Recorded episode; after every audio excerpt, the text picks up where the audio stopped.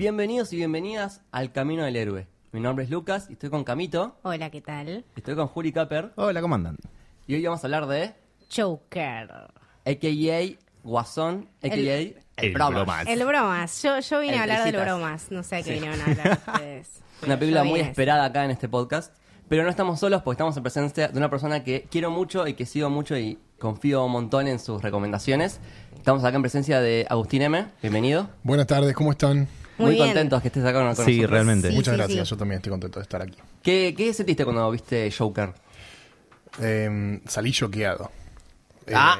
Sí, choqueado. era, era el chiste que estaba esperando que Había que que hacerlo, sí, había que hacerlo. Eh, pero sí, sentí sensaciones eh, variadas y, y fuertes. La verdad que Sí. es una peli que, que te deja así. Vengo como muy mal porque la quiero desde que la vi en privada, la quiero ver por segunda vez y por H por B no puedo ir a verla por segunda vez y me estoy tipo volviendo loco. Tengo, tengo, para los que no saben o no me conocen, tengo una niña de 10 meses que dificulta ciertos tiempos Claro. libres. Entonces estoy como esperando ese espacio para poder ir a verla de vuelta. y Estoy como loco. Sí, sí, yo creo que es, eso, es, es de esas que las tenés que ver una, una segunda vez, sobre todo porque siento que viéndola en, en retrospectiva, como vas entendiendo un montón de cosas y vas cazando cosas que quizá el clima que te genera y la angustia que te deja en el momento es tipo tan grave y, y tan feo que no podés disfrutarla. Es una película que no, no la disfruté en ningún momento, no me reí en ningún momento. Te causa mucha incomodidad. Es Eh, incómodo. Sí, claro. Es incómodo. Y es una película que te obliga de alguna manera a meterte en la historia. Es muy difícil que. Tenés que estar como muy desconectado para no meterte Y en que la te pasa por historia. el costado, sí, no se puede. Es raro, es como, no- o por lo menos de las personas que leí que fueron a verla, nadie le pasó eso. Puede no gustarte, más, menos, lo que sea, pero creo que hay una sola crítica del New York Times que decía que no era interesante, lo cual no sé de qué película están hablando, pero bueno. quizá no fueron yo. a ver el show. Se equivocaron de sala. Suicide Squad. Claro. eh, Juli. La vi. Yo la vi dos veces. Porque la primera, ya, ya la primera, cuando salí del cine, estaba en un shopping. Y veía a la gente y la sentía tipo en otro plano, como que no, no lográs volver a conectar. Y, y no la podía analizar. Estuve tres días con la película dándome vueltas en la cabeza y con preguntas y debatiendo y cosas y no, no podía poner las cosas sobre la mesa por la cantidad de sensaciones que la película te deja adentro. Recién cuando la volví a ver fue como, ah, ok. Tipo, las cosas se asientan y podés decir, ah, acá cierra esto, acá esto vino por este lado y, y podés hacerlo. Pero la, la ametralladora de sensaciones, que es la primera vez que la ves, no, no se iguala. Son sensaciones todas feas aparte, ¿no? Como que te hace, te hace cuestionarte un montón de cosas del lado de personal y socialmente, Sí. porque te ves reflejado en todo tipo de situaciones. Yo me, yo me vi reflejada en las situaciones malas y también en las situaciones de Arthur Fleck, o sea, de ser Sí. el chabón, pero también hay un montón de cosas que te cuestionan, tipo, ¿vos alguna vez le hiciste esto a alguien? ¿O vos hiciste esto para que alguien reaccionara de esta manera? Creo que también es una película con un montón de cosas a nivel social y nivel político y nivel políticas Sí. Que me parece que es un buen momento para que salga. Sí, toca un montón de temas fundamentales hoy en día, como enfermedades mentales, eh, bullying, el uso de armas, eh, la responsabilidad del Estado, también se toca, la Sin responsabilidad dudas. de la, La sociedad. Creo, que Claro, es quizás el, el tema principal de la película, ¿no? Es, es la, la historia que cuenta, siempre hablamos de, de- de lo que cuenta el argumento de la película versus la historia, o Sí. la Claro. historia que cuenta, eh, como el metamensaje.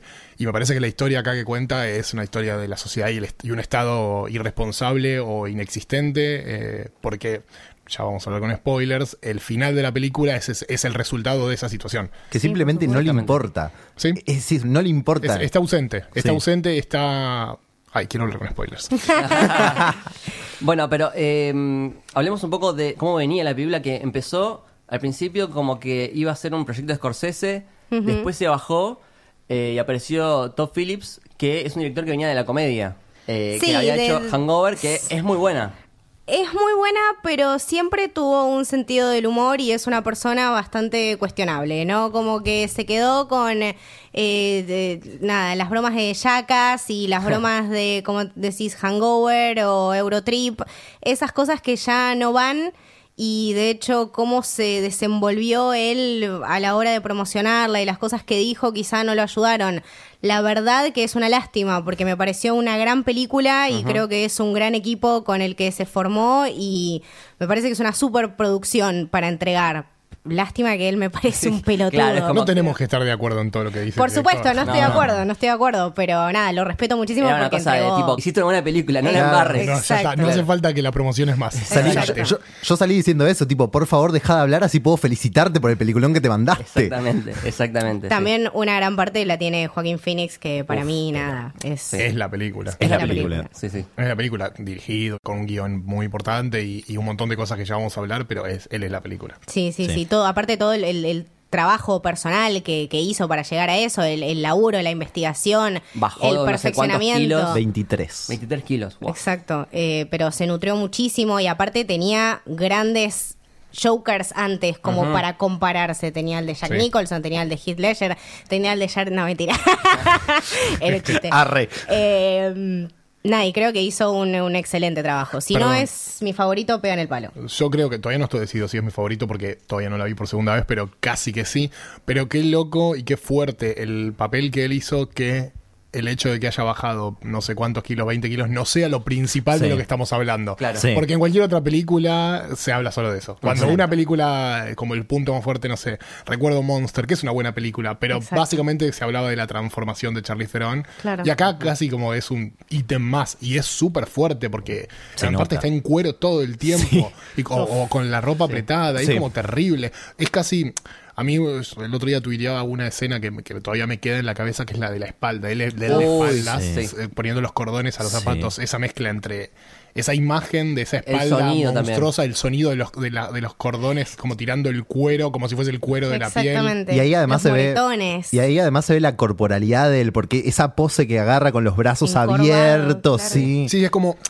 Es como ese monstruo latente Sí. que estaba en él mucho antes de que, de que empezaran los problemas, Claro. o mejor dicho, de que empezaran los problemas que vemos en la película. Ese, era ese monstruo latente que estaba él, ese, ese, como ese foreshadow de- del Total. personaje, ¿no? Sí, sí, pero no solo también con el peso, también con los gestos y cómo va cambiando, porque los gestos que tiene al final de la película son muy diferentes a los que tiene al principio. Al principio está como muy encorvado y al final está como súper erguido, súper seguro. Es que también creo que eso relata un desarrollo del personaje y sobre todo esta película me parece eso, lo bien que te va contando cómo se crea en realidad un, Un tipo así, un enemigo, un enemigo, un, un, Un psicópata. Un psicópata, Sí, un psicópata. exactamente. Literalmente. Eh, clínicamente un psicópata. Sí. Sí, sí, sí, estaba diagnosticado, o sea, esta persona tenía que estar eh, con una medicación y no se la pudimos dar, o sea, el Estado no se la atribuyó, entonces es un problema... Claro, perdón, sí. Eh, es un problema que, que, que va más allá de, de cómo es la persona y, cómo uno no, no nace siendo malo. Eh, uno tiene un montón de cosas alrededor que, que, que nutren ese, Y a la ese vez. virus. Y a la vez, eso de nadie nace malo, pero sucede. Hay un lugar donde tenés que marcar esa línea y a la vez entender que no por eso lo tenés que justificar. Que eso es, me parece, lo más importante en el análisis de la Es película. clarísima la película. Yo salí diciendo que si alguien justifica salir a matar gente después de esta película, sinceramente se está identificando con una persona enferma. No te puedes es justificar claro. con esta película, salvo que vos te consideres un enfermo mental. Y por eso tampoco me parece que la crítica a Todd Phillips debería, debería ir por estás haciendo una película que justifica cometer porque no es así. Eso lo No, dijeron antes, claro. antes de verla. Ahora, Claro. fíjate que ahora esa, esa, toda esa charla bajó muchísimo porque la gente la está viendo y está claro que Claro. no es eso lo que cuenta. Está clarísimo. Sí. Casi digo spoiler. Basta, puedo empecemos, aguantar, no empecemos puedo a hablar con spoilers, ya está, Bueno, hablemos con spoilers, sí. Ya que estamos con ese tema, la diferencia entre entender y justificar. Eh, uno entiende, como decía Camito, por qué llegó ese personaje a hacer lo que hace, por todas la- la- la- Las cosas que le las variables que le va afectando durante su vida, pero no, no lo justifica en ningún momento, no lo hace quedar como un héroe. No, y hay un juego hermoso de, de la empatía, de Sí. empatizar hasta que no podés empatizar más. Pensemos en toda la primera parte de la película donde él no solo es un renegado, como, por- como vemos- hemos visto en millones de personajes Sí. a lo largo de todo el cine, sino que es un renegado de la parte más baja de la sociedad. Sí. Porque él no, él no está, él no está relegado por los ricos, que sí, también, y lo vemos después. Pero toda la primera parte de la, de la sociedad está, está relegado por sus pares o la gente más cercana a él. En, el, en el transporte público, la, la señora con el hijo que lo bardea. No es una señora rica, no es una señora de, de- belleza canónica, sí, sí. pudiente, y lo bardea igual. Hasta, o sea, hasta sus propios pares lo, lo descartan. Es como, es una persona descartable. Y, a- y es imposible no empatizar. Sí. Y es un juego interesante que hace la película porque hay un punto donde no puedes empatizar más. Bueno, a- Exactamente. A, mí me parece súper interesante que yo cuando la vi por segunda vez, me doy cuenta que hay una sola escena de violencia que no te muestra en una película súper violenta, que es la de la falsa novia. Cuando Exacto. que él se va del cuarto, lo volvés a ver en su departamento y no sabes qué hizo, solo ves las sirenas. Es la única escena de violencia que la película no te muestra y es la que le realiza a alguien que incluso si tenés tu línea de moral demasiado baja, no hay una justificación, porque no le hizo nada. Y esa es la que decidieron mostrarte. Ahí es donde me parece que la película traza una línea Sí. súper fuerte. Pero aparte, eh, me acordaba también eh, cuando los chicos le roban el cartel. Sí. Que el, Sí. nada, el chabón los persigue y después cuando el, el- el jefe lo llama a hablar le dice, bueno, sí, pero igual estuve mal porque nada, eh, son, son chicos y se tienen que divertir. O sea, esta persona que está constantemente tratando de encajar en la sociedad y tratando de ser aceptado. Eh, me acuerdo, eh, leí en una parte que decían que...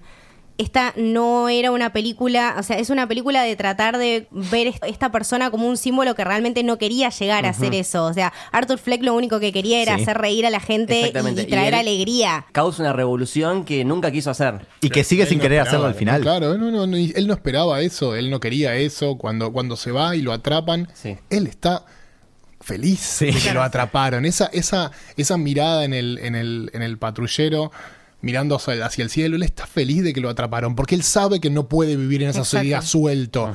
Pero que además, y, y cuando le, cuando choca y está arriba y la gente lo mira, de vuelta es eso, a él no le importa haber empezado esa revolución, le importa que la gente lo mire. Porque Claro. como dice a la mitad de la película, que me parece que es definitorio, él sentía que no existía. Claro. Y ahora se da cuenta que sí, Claro, cuando alguien lo ve. A él lo empiezan a notar cuando hace algo malo. Sí. Cuando él mata a estos, a estos tres eh, pibes de la empresa Wayne. Wayne. Sí, los chetos. eh, recién ahí la gente le empieza a dar importancia. Entonces, para ese tipo de persona, ¿qué significa eso? Que justo eh, haciendo algo malo te empiezan a dar más bola, entonces empieza una bola de nieve donde no paras más. Es que en realidad sí, o sea, lo, vemos acá todos los días y lo vemos también quizá cada uno en, en su laburo, o sea, o hay lugares en el que te reniegan constantemente o te critican constantemente, es mucho más es mucho más fácil recordar a la gente por las cosas malas que por las cosas buenas, creo yo, a veces. Y esta persona, siendo un relegado de la sociedad, siendo un tipo pobre, enfermo, eh, que vive con la madre, eh, todo mal, lo único que, lo único malo que hace en su vida como primera medida es esto. Y me parece gravísimo, me parece que cuando esto pasa y él pega esos tiros y estalla, es toda esta carga emocional de mierda que estuvo viviendo. Son años de guardarse la bronca y años de medicarse y años de jugársela y años de tratar de, de entender este, esta sociedad que él no la entiende porque está enfermo. Y nadie hace nada para ayudarlo, porque la mina de servicio social, él Es le dice, eh, Sí. vos preguntás siempre lo mismo, vos a mí nunca me escuchás, o sea, Yo nunca te siempre tengo pensamientos malos. Te lo digo más claro imposible. Lo único que bueno, tengo se son cortó, pensamientos se cortó malos. el, el seguro, no te puedo dar más pastillas. Voy a matar a alguien, te lo estoy diciendo más claro, no sé cómo decírtelo y bueno, anda, listo, no se le dice. Este, es terrible cómo lo, cómo lo relegan. Y hablando de la justificación, hay algo que a mí, vos la viste por segunda vez y yo, Sí. Confirmame si esto es así, creo que es así, le presté atención o traté de prestarle atención. En los disturbios, Sí. no hay caras identificables, No. solo hay máscaras. Sí. Que es parte de lo que hace también la escena del tren, que no lo encuentren, se ve literal ahí, sí. Claro, y, y el, y el hecho de, de que solo haya máscaras hace que nosotros no podamos empatizar con esos de los disturbios. Claro. No. No. son personas, son una masa Es una extensión de lo que él creó. Exacto. Entonces, ahí para mí hay otra línea de la película. Estos no son personas. Vos, no- vos público, no tendrías que actuar así, porque Sí. estos no son con quien vos tenés Claro. que empatizar. Esto es una situación desbordada por, una, por un Estado ausente, por, por gente que no le importa el otro, que se caga, que le pegan patadas en el piso. Y ese final, donde no vemos caras, creo que la última vez que vemos caras en, la, en, la, en los disturbios es cuando él recién en el primer disturbio empieza a meterse, que lo vea que entra al teatro. Sí. Claro. Eh, y ahí sí vemos algunos sin máscara, pero al final no se ve a nadie sin máscaras. Claro. Que me parece un punto súper importante a la hora de elegir qué mostrar. No mostrás. El único que no tenía una máscara era él. Bueno, y, y además, Claro. hace, la película misma hace un punto re fuerte en eso. Cuando al toque te muestran de vuelta la escena de la muerte de los padres de Batman. Oh, Yo- shit, pero para mí tiene un punto, es, es, es la, es, es la literalidad de lo que estamos hablando, porque el chabón agarra y mata, hace este asesinato famoso, ahora inspirado por la misma frase que, el, que usó el Joker. Sí. ¿Pasó en realidad? Eso es una buena interpretación. De hecho, toda la película puedes interpretarla como Sí, que sí pasó. tiene un no montón de cosas así, sí. Eh. Yo creo que hay que hay que en, Hay un montón en el- de cosas en- en la misma línea de, de lo que podía pasar salvando las distancias con Inception. Sí. eh. Acá creo que hay varios puntos de la película que no Son que no son como hay algunos más claros y más Claro. obvios como la historia de la novia que no era la novia. El de la madre nunca te lo confirman. Y me parece y- Bueno, es maravilloso. hablemos de eso. que está buenísimo. Creo Claro, que lo que claro. queda muy ambiguo es si Thomas Wayne Es el o no el padre. No, para mí queda claro que no. Yo, eh, a Pero- ver, bueno, teorías. Teorías. Teorías. Mi teoría es que, que no, porque él, porque hay un plano detalle de los papeles de que lee la madre, Exacto. donde está claro que dice que la madre tiene delirios, eh, no me acuerdo cómo dice, un término médico, eh, y, y- y- y no te muestran eso, si no está justificando el hecho de que, de que realmente la madre estaba loca e inventaba. No. Digo, si, si se permitiese a dudas, capaz no estaría ese documento, o estaría que ella estuvo internada, pero nada más, y ahí te puedo decir, ok, bueno, está jugando con que Wayne la mandó a internar, pero hay un, hay un diagnóstico que decía que Claro. la madre tenía esa- esas, esas Pero también alucinaciones. con la influencia de Thomas Claro, Wayne podría tranquilamente falsificar un papel. Y No, hacer no, que- pero. Pero, por, eh, pero ¿por qué te lo mostraría la película? Porque Exacto. también Tan en un plano detalle. Hay una foto donde eh, hay como una, una frase que le pone Thomas Wayne a la Claro. madre, como que no, no me acuerdo bien. Como Después que está muy él ve una- linda, qué sé Pero, yo, y que podría dar Es pie la letra de Thomas Wayne, o bueno, sea, ¿cómo ahí me parece que está el sabemos? punto. Si pudiéramos revisar ese plano y compararlo con el de la carta que le escribe a Thomas Wayne y ver si es la misma letra, es como ¿Qué que ahí está la mierda estamos definición. haciendo Cuando acá? salga el Vamos a ver la Blu-ray. Claro. Bueno, pero igual está buenísimo que te deje esas ambigüedades. Yo, la teoría de que tengo es, Thomas Wayne no es el padre, quizá mm, mm, ayudó de alguna manera para que haga esa adopción. O sea, no, no me cierra el tema del papel de la adopción tratándose de Sí. una persona médicamente Médica. y- Eso también es raro. enferma. Entonces, el chabón quizá, qué sé yo, la mina estaba loca y no quería que le rompa más los huevos. Entonces dije, sí, bueno, toma, te, firmo el coso de adopción, andá y hace con tu pibe lo que quieras. No sé, es la, es la única cosa que, que, que me cierra, como que... Para de- mí hay de una. otra hay- manera, no sé. Para mí hay una razón por la que no es el hijo, que es por contraposición de por qué a la historia le serviría que lo fuera. Claro. Si, si no Claro. he pensado una secuela, sino ¿por qué a la historia le serviría que fuera el hijo? No, no, no tiene una justificación a nivel narrativo que sea el hijo. No, No. Hay, no hay nada. Porque la historia termina ahí en la escena del teatro, que ahora quiero hablar de esa escena que me, me vuelve loco. Para mí es una de mis preferidas. No sé si todo el mundo lo va a apreciar así. Pero para mí eso, no, no es el padre porque no tiene una justificación narrativa para que lo sea. Sí para los fanboys, sí para todo el, Sí, el- entiendo. el mundo Sí. amante de DC y le encantaría que hubiera un giro así. Pero a nivel narrativa de esta película no hay una justificación para que sea Claro. el padre. Claro, y no creo que lleve muy lejos, de hecho, es más, te- tiene muchos, mucho más sentido que no Que sea el sea, padre claro. que, que sí lo Claro. sea, creo. Claro, lo- pero lo que sí me gustó mucho es esta reversión del padre de, Sí. de Bruce como un hijo de puta, Sí. un político que eh, habla despectivamente de, de los pobres, que les, dice payasos. eh, No, y aparte, perdón, y sale diciendo de la tele eso sin costo. Después lo tiene, los disturbios, pero. eso es un pero poco también lo que, lo que genera todo el disturbio después. Sí, esa, esa claro. declaración fue. Pero, pero al principio es como hoy, también hay una crítica a los medios, claramente. Sí. Es lo que pasa, te iba a Sí. decir. Acá él dice, bueno, son todos los pobres, son unos payasos, y pasa, y el tipo sigue en su casa y no tiene ningún costo, hasta que después obviamente lo tiene, pero en ese sentido es como... Sí, pero nadie lo culpa a él por, por esta revolución social que Creo se que, los- creo que se lo preguntan en un noticiero y él dice, no, no, ¿qué tiene que ver yo por decirles esto? No puedo, yo no soy el, el- el- el responsable de esto, nada. Como hay Claro. una crítica a los medios muy linda y muy interesante porque son, es una crítica los medios actuales representados en los 70. Sí. Es Sí. como raro. Que además esa, esa entrevista la terminan con sí, muchas gracias, señor Wayne, gracias por su, su Sí. comentario. Y su comentario fue una mierda. Claro. Pero bueno, es su canal, ¿qué va a decir? Sí. Eh, quería agarrar algo que dijiste que es el tema del contexto de la ciudad. Eh, me encantó cómo está hecha esta ciudad de Gotham, que es muy New York.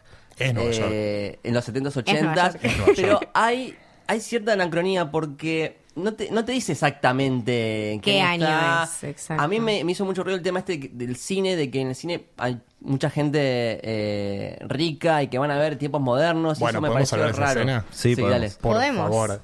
Esa escena me volvió loco a mí. por la película, por... Por todo. Exactamente. Porque vamos a, a- a ponerla como en. A, a- a relatar la escena. Para Claro. quien no la recuerde, es.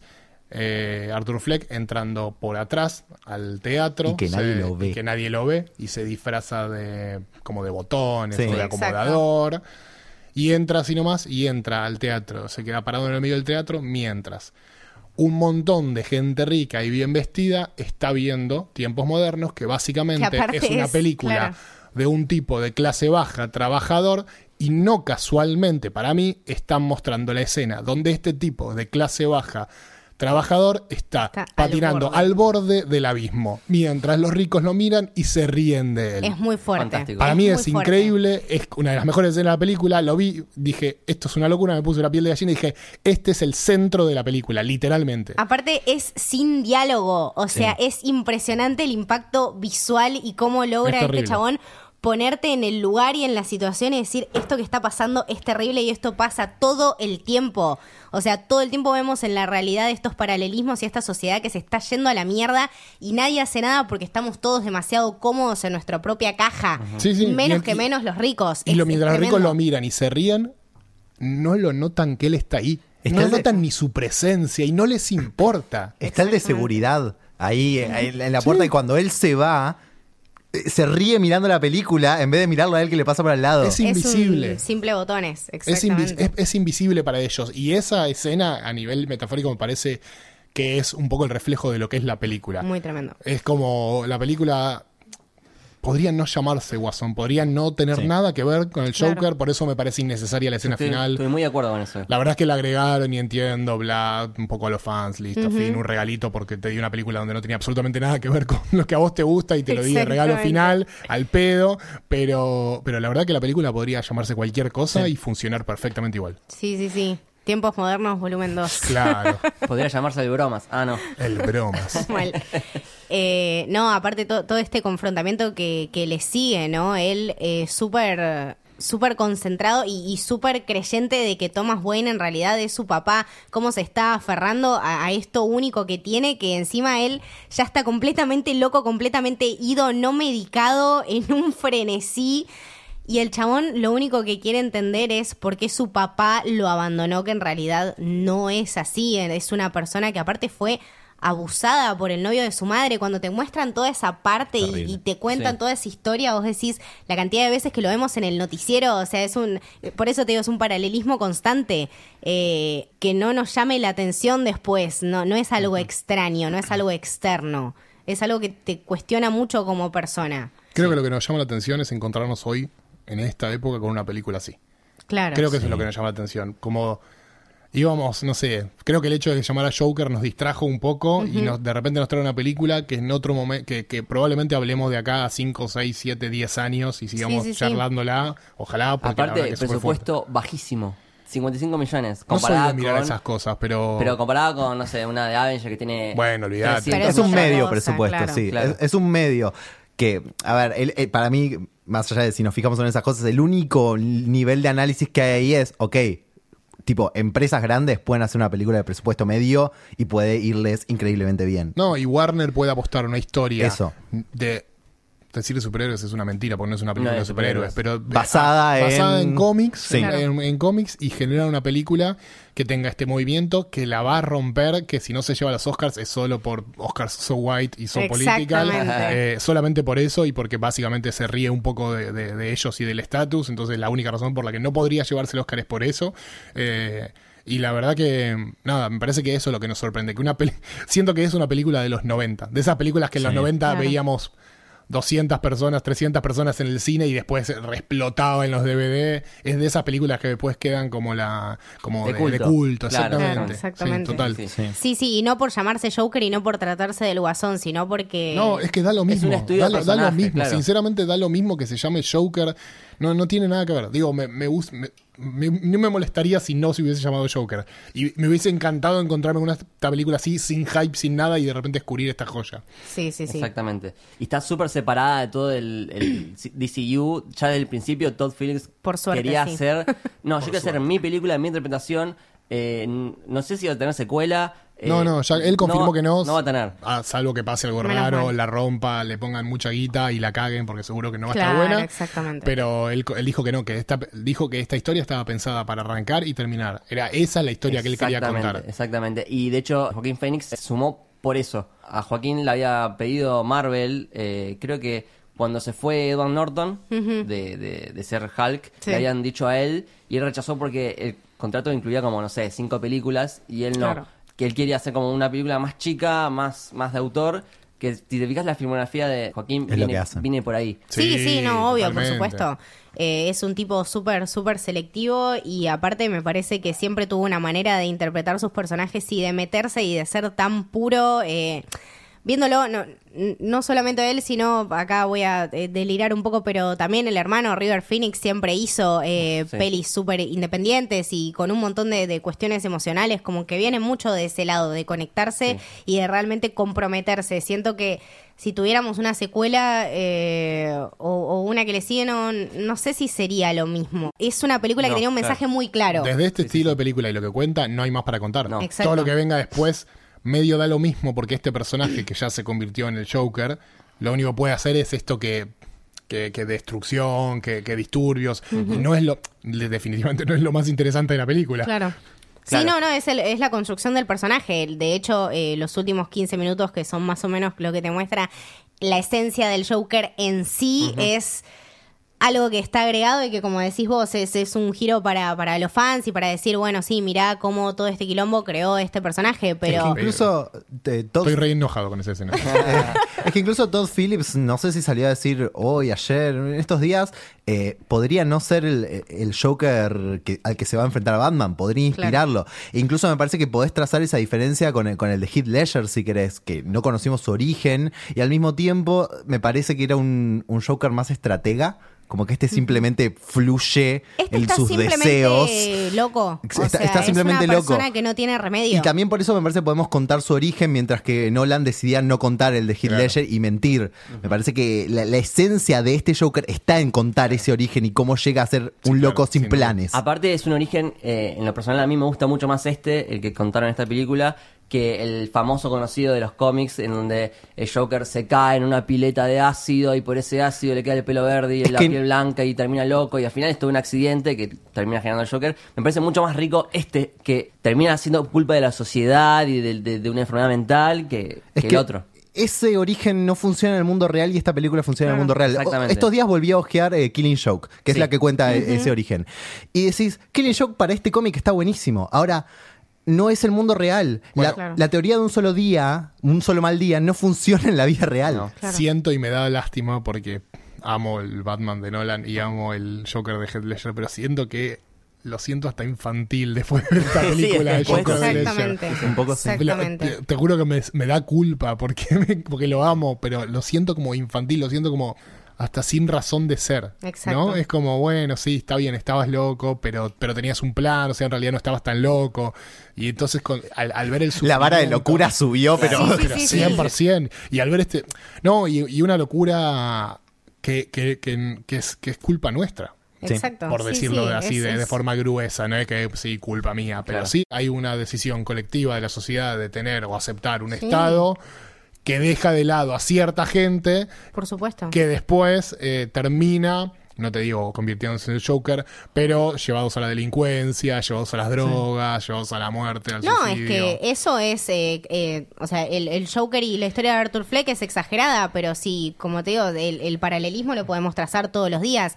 Aparte, eh, me acordé también de, de, bueno, todo este programa de, de Robert De Niro y de cuando él... No es que es increíble lo que hace Joaquín Phoenix que no hablamos de Robert De Niro. Exactamente, me, acabo, me acabo de acordar. Eh, de cómo este tipo también contribuyó mucho a eso y de cómo la sociedad se ríe de los marginados todo el tiempo públicamente. El chabón lo humilló. El Sí. tipo tiene una enfermedad, o sea, esta risa no la puede controlar. Tiene una tarjeta Sí. que te la da y te dice, mira, escúchame, perdóname, es estoy enfermo. Sí. Porque eso pasa todo el tiempo. Lo vimos una sola vez, pero eso que le entrega la tarjeta todo el tiempo pasa. Y se lo cuenta, evidentemente, a cada persona con la que está. Y a la gente del programa le tuvo que haber es contado. absolutamente desgarrador. El chabón le importó un huevo. Eso era lo que más le importaba. O sea, su programa favorito y en lo único que él perdía la cabeza y estaba encantado eran ver a.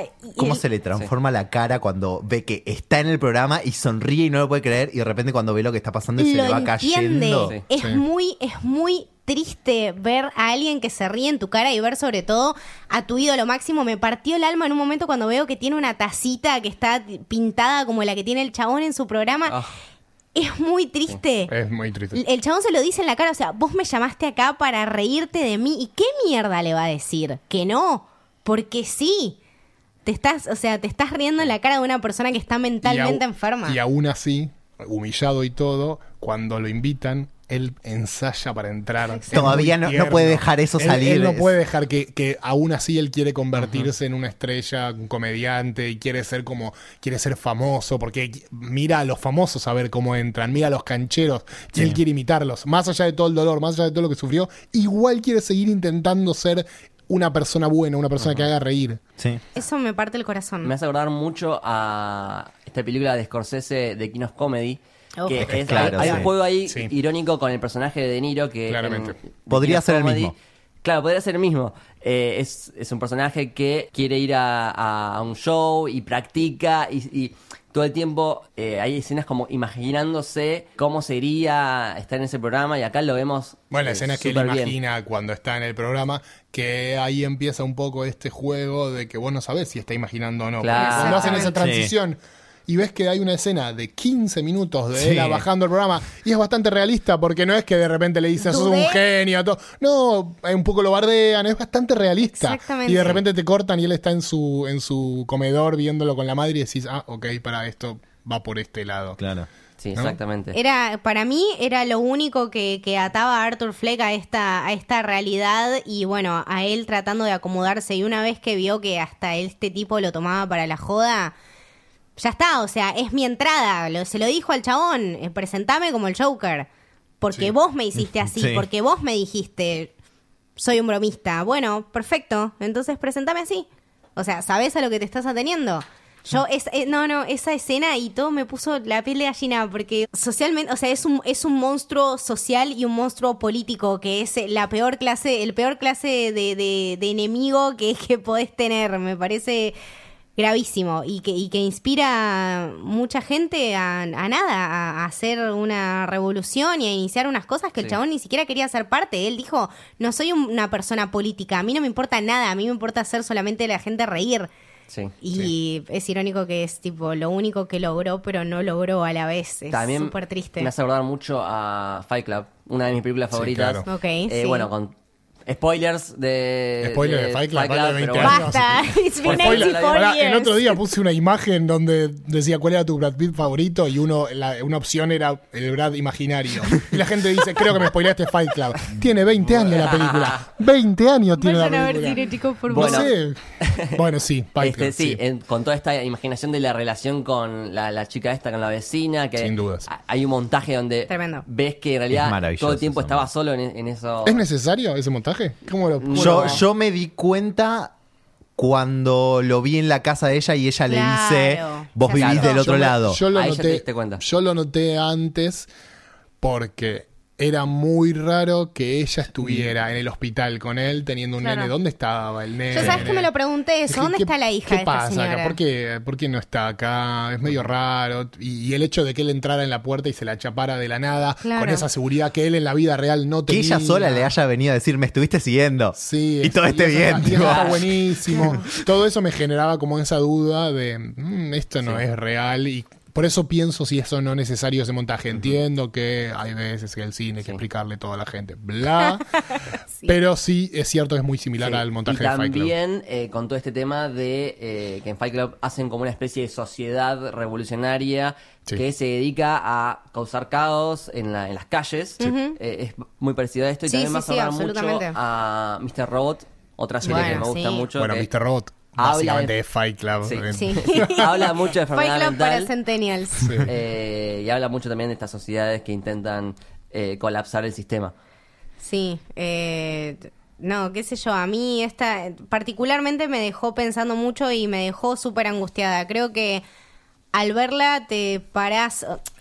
Al, al final de la película vos tenés que pararte en un lugar, eh, tenés que decir, como decíamos antes, sí lo entiendo, pero no lo justifico. Es que no. 100%. Eh, creo que aparte la línea es finísima, es es súper peligrosa el sí lo entiendo, pero no lo justifico. Yo prefiero, mira, prefiero que me digas que no te gustó la película por la violencia a que me digas que te gustó porque te identificás con el Joker. y Eso está sería, pero alejate de mi vida. Yo tengo, yo tengo a- gente que comentando, haciéndome en los comentarios en Twitter que salieron con ganas de prender fuego todo. y Sí, Bueno, no, no es la idea. me parece que no entendiste la película.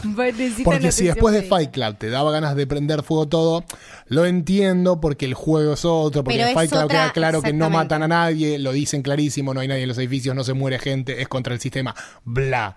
Acá matan a la gente, literalmente en la cara y en la en la cara literal porque le pegan un tiro Sí, al, sí, conductor en pantalla, que es una decisión fuerte y me parece que esa es una línea muy marcada de la película donde esto no, se- esto no se puede justificar. Exacto. Yo no te oculto esto que está haciendo y te lo muestro con la total crudeza porque esto no es justificable. No te voy a salvar de que veas un asesinato de un tiro en la cara en vivo. Por eso digo que. Aparte, el- eso, eh, constantemente, el, el montaje ese de, de la cámara alejándose y todos Sí. los canales en paralelo Sí. transmitiendo de, de nuevo el Que asesinato es la referencia del a chabón. internet, ¿no? Que es la Exacto. referencia a las redes sociales. Es muy tremendo eso, como nosotros ahora lo vemos, vemos, estamos en Twitter, estás scrolleando y de, ah, mira, este policía mató a este chabón de una patada y el lo ves. Y el camarógrafo que no baja la cámara. Claro. Y Tarda un no montón en apagarse esa cámara. Y vos decís, pero pará. Parece la escena de. Real donde se desmayó la mina y se iba- la cámara se iba con un zoom hermoso. Tremendo, es, eh, no, no, Aparte, es si tan te real pones a que pensar, duele. cuando el chabón eh, admite que mató a los tres pibes del tren,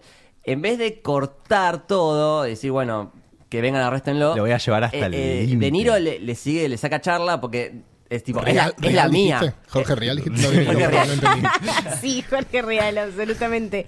Eh, nada, es, es muy grave esto, porque aparte como que es, es nada, es como dijo Agustín, o sea, es verse, es ver reflejado una peli de los 70, 60 en, en la vida ahora 2019. Tenemos, seguimos teniendo el mismo contenido, la misma cantidad de problemas, eh, problemas sin resolver, una sociedad que todavía no se acostumbra a hablar de enfermedades mentales, una gente que yo eh, fuimos con, eh, con Lucas al cine, la gente se reía en el Sí. cine todo Sí. el tiempo de esta risa enferma del chabón, el chabón como te digo, Yo entré tengo una tarjeta. con la risa. Real, la, tipo, a veces la, me acuerdo y me hace mal. Tipo, Ay, esa no, Es la mejor es- risa para mí del Joker hasta ahora. Sí.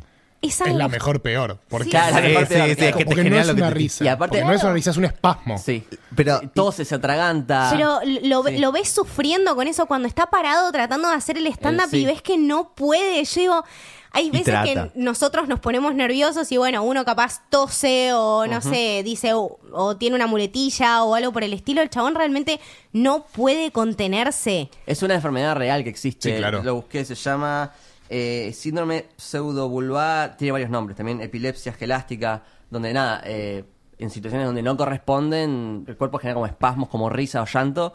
Eh, y no Sí, similar al, al Tourette. Claro, te iba a decir Claro. No sé, si síndrome de conoc- Tourette. no sé si conocieron Sí, sí. a alguien así, pero Sí, es como, sí. no es, es incontrolable y tenés que aceptarlo y vivir con eso porque no lo, claramente no lo pueden Sí. controlar, pobre. Igual fíjate que me suena a mí que en la última. Le tendría que hablar de vuelta, pero en el último acto no se ríe tanto. No, es como que No, porque, cambia está en, la pero porque personalidad. está en control. Exactamente. Porque él está en control. Porque él dice, pensé que mi vida era, una, era un drama y es una comedia. Y él ahí se adueña de eso que le toca vivir. Claro. Hasta ahora no. Ahora, a ver, si lo pensamos y, y se puede poner reflejo de cualquier persona que quiere salir de la situación que está viviendo y no es, le es cómoda, alguien que tiene un trabajo que no le gusta, en una pareja que no, que no está bien, en cualquier situación que puede vivir.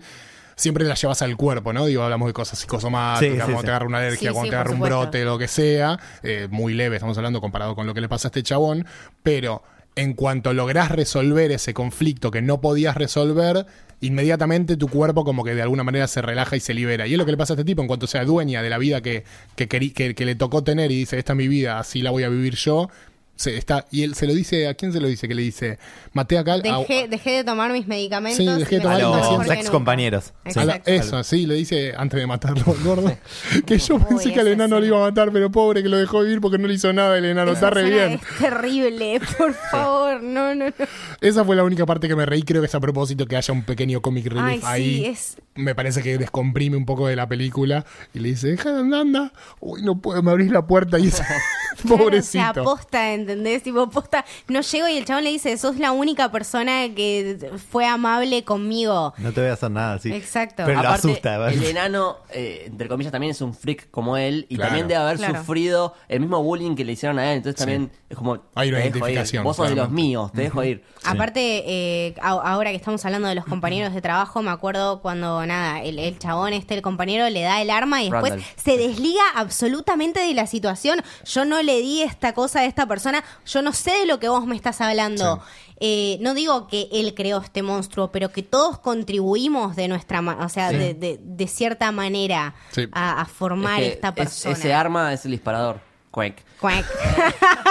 Que es brutal la escena del hospital. es tremendo. Porque el- el- con los nenes enfermos, porque es re- al principio es re tierno, tipo lo ves ayudando a los nenes, cantándole a todos los nenes enfermos, y de repente cuando cae el arma ahí, y me parece que es la primer trompada Un que te pega la silencio en el película, cine, ahí como- es brutal. Y el hecho de que, de que no te muestre la, re- la reacción de la gente en el hospital es muy bueno. Claro. Claro. Corta ahí. Tipo, Sí, corta sí, ahí. sí, no te sí, deja sí. vos reaccionar. O sea, vos es como, uh, pará, ¿qué pasó? Hay una nena que le está haciendo tipo armita y él está tipo, cállense por favor. Sí. Exacto, pero aparte él tampoco entendiendo la gravedad No. del asunto, el chabón lo quería justificar con simplemente es una parte de mi acto y, y decía por teléfono, no, bueno, yo realmente quiero este trabajo, ves que es una persona que no lo está haciendo porque es mala, no llevó un arma al hospital porque es un sorete, De hecho, llevó él el arma ni al siquiera iba a buscar el arma porque se la dio el otro. Claro. Claro, o sea, llevó el arma al hospital porque el chabón le dijo, vos tenés que defenderte de la gente mala. Sí.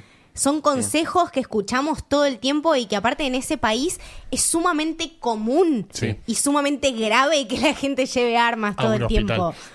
No, no, no, Sí. es, es Pero bueno, ahora también un poco de, de la relación de Estados Unidos con las armas, ¿no? Que es tan fácil de obtenerlas.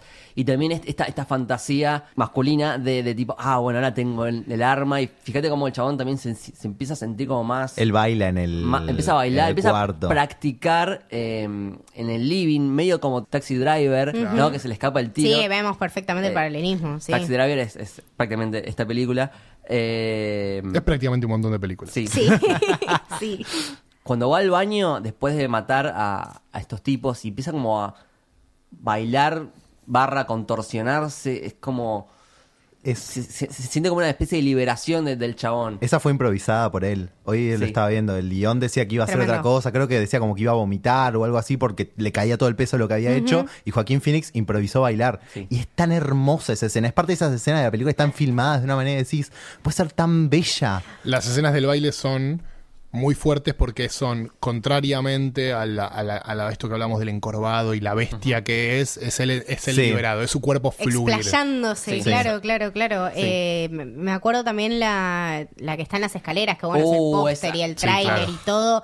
Eh, toda una construcción de la música y los gestos y Van- los, los colores, planos. Eso, ¿no? estaba por decir literalmente eso, la tengo que ver por segunda vez, pero la colorimetría de la primera parte que vemos en la Muy escalera. Sí. con el final de la escalera es completamente distinta y bueno, es, es esto que habla de- del, del, del tipo que tiene que subir con esfuerzo la escalera y el que lo baja bailando. Sí. El que, el que esta es esta es mi vida y yo bajo como si fuera como si sin esfuerzo. Claro. Sí, exactamente. Bueno, de hecho, toda la, la fotografía de esta película es increíble. Quiero mencionar, a ver, lo tengo por acá, eh, Lawrence Sher, que es el mismo que hizo Godzilla 2, que justamente nos había gustado la fotografía. Ah, mira, sí, ok, Eh, nice. Increíble. Tiene sentido. Increíble, un par de planos sublimes. Me gusta mucho un paralelismo que hice eh, al principio de la película. Mira al principio cuando está en el tren con el vidrio empañado, en un plano tipo dos Sí. tercios, que está era El de apoyado. Her, sí. Claro. Eh, hay uno muy parecido al final, cuando él se está yendo en el auto de policía, Sí. ya tipo todo pintado de Joker, riéndose, totalmente diferente al del principio que estaba como con melancolía. Sí. Sí, sí, sí. Y mm, nada, después eh, el final, ¿no? Con este, con este caos social, con estos autos ardiendo, con la gente absolutamente loca y que lo vemos a él tan cómodo, como que realmente encontró su lugar. Aparte, me, me hace acordar mucho a Shawshank Redemption. Cuando... La lluvia al final.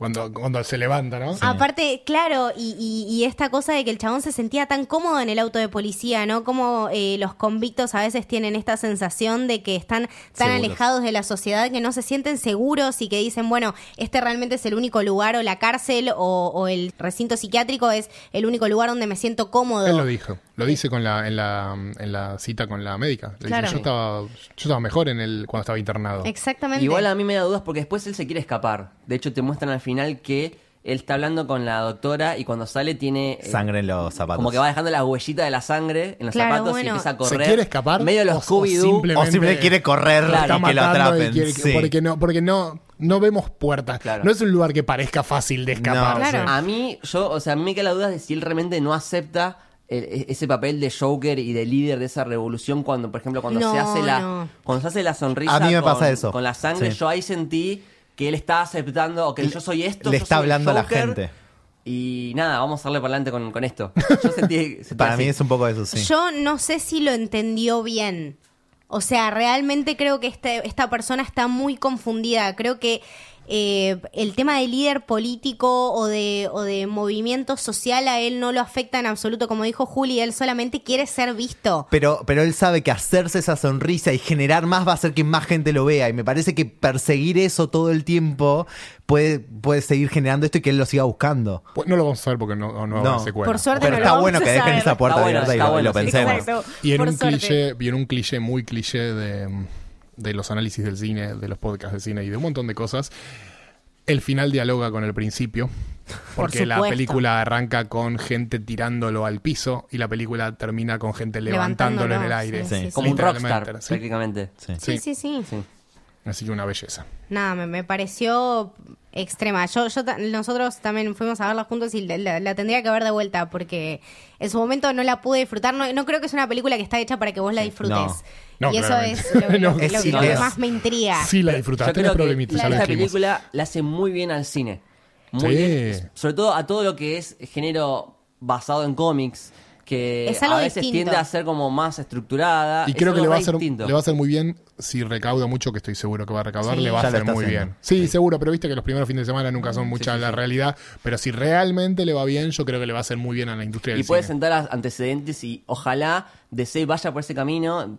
Ojalá DC abandone el, el DCU y empiece a hacer. eh, Bueno, ya con Robert Pattinson es una decisión que va por un camino completamente distinto a lo que venimos Pero me encantaría ver un Batman, por ejemplo, con este tono. Porque Batman, sin ir más lejos, es un chabón que está loco, está trastornado, Sin se viste de murciélago. Por supuesto. Y sale a la noche a cagar a palos a todos porque tiene daddy issues. eh, Pero lo queremos porque es rico, Lucas. Vos no entendés Ah, ok. cierto. Eh, bueno, pero me encantaría ver una película con ese tono. De, un- de un Batman tipo loco, mucho más serio, mucho más maduro, mucho Sí, más. cuestionado socialmente, o Sí. sea, porque siempre estamos acostumbrados a decir a todo que sí, porque lo vemos desde este punto de vista que Batman pelea con villanos. Ahora, eh, Porque el otro lado es peor. Por Exactamente. eso, por eso lo, lo aceptamos. Hubo un montón de tiempo que no quisimos mirar y no quisimos cuestionar a este personaje. Yo creo que viendo también la figura de Thomas Wayne, podemos armar este rompecabezas y decir, ok, este chabón no nació solo y no se gestó solo y ningún mal se gesta solo. Mal Creo le- que eso es. Mal le pese a muchos detractores, estaría bueno ver con una con la plata de una empresa así encima, el, un par de teorías que sí usa Arrow, en ver qué pasa cuando el. Estado se mete en contra de los vigilantes para pararlos y qué hacen los vigilantes con eso, que es algo que en Batman no se ha hecho a gran escala. Claro. Exactamente. Y también la escena de- del asesinato de los padres, que no la vimos lo suficiente. Por Dios, basta con eso.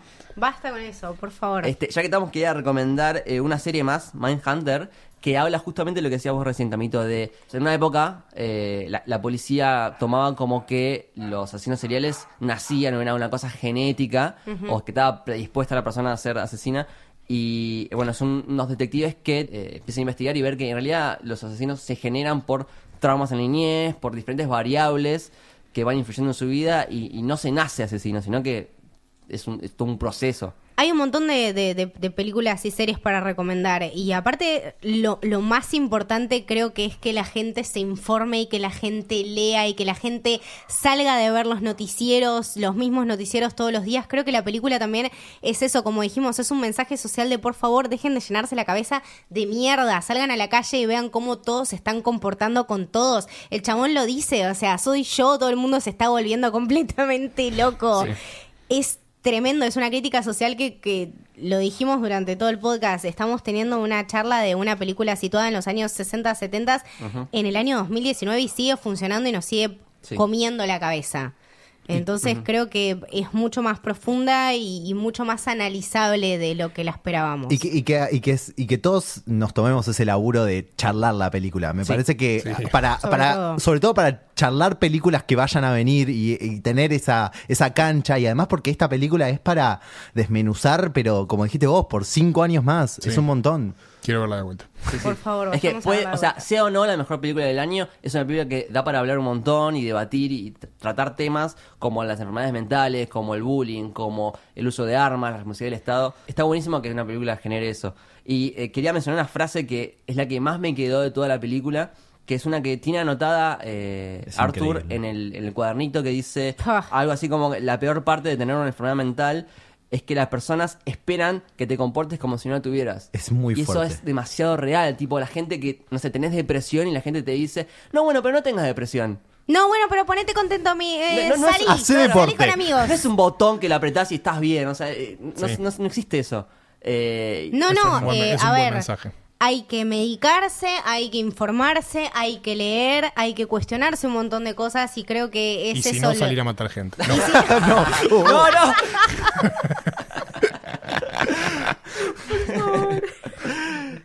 Dios mío, bueno, Perdón, nada. chicos. No, No, no, al lugar, absolutamente al lugar. Chicos, eh, tienen que ver esta película y si no les gusta, no sé, la tienen que ver de vuelta. Yo Sí. se los recomiendo.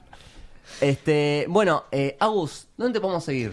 Eh, en la vida real no, porque sería Ah. rarísimo, pero en las redes me pueden seguir en arroba agustinmeme. Excelente, muchísimas gracias por haber venido. ¿eh? Gracias a ustedes por la invitación. Excelente análisis todo. Eh, Juli, Por Twitter, arroba Julián Caper, Caper con K, y Instagram, arroba Julián Caper guion bajo. buenísimo, muchísimas gracias, Juli. No, sí. Eh, Camito, A mí me pueden seguir como Camito del Héroe en Twitter y Camito con un punto entre la C y la A en Twitter. Lucas, a mí me siguen en como Instagram. A mí me siguen como arroba Luke Bashi con B corte doble L en Twitter y en Instagram. Y a Camino del Héroe Eh, como Camino Héroe en Twitter. y Camino del Héroe en Instagram. Esto fue el Camino del Héroe. Espero que les haya gustado. Chau. Adiós. Smile, though your heart is aching. Smile, even though it's breaking.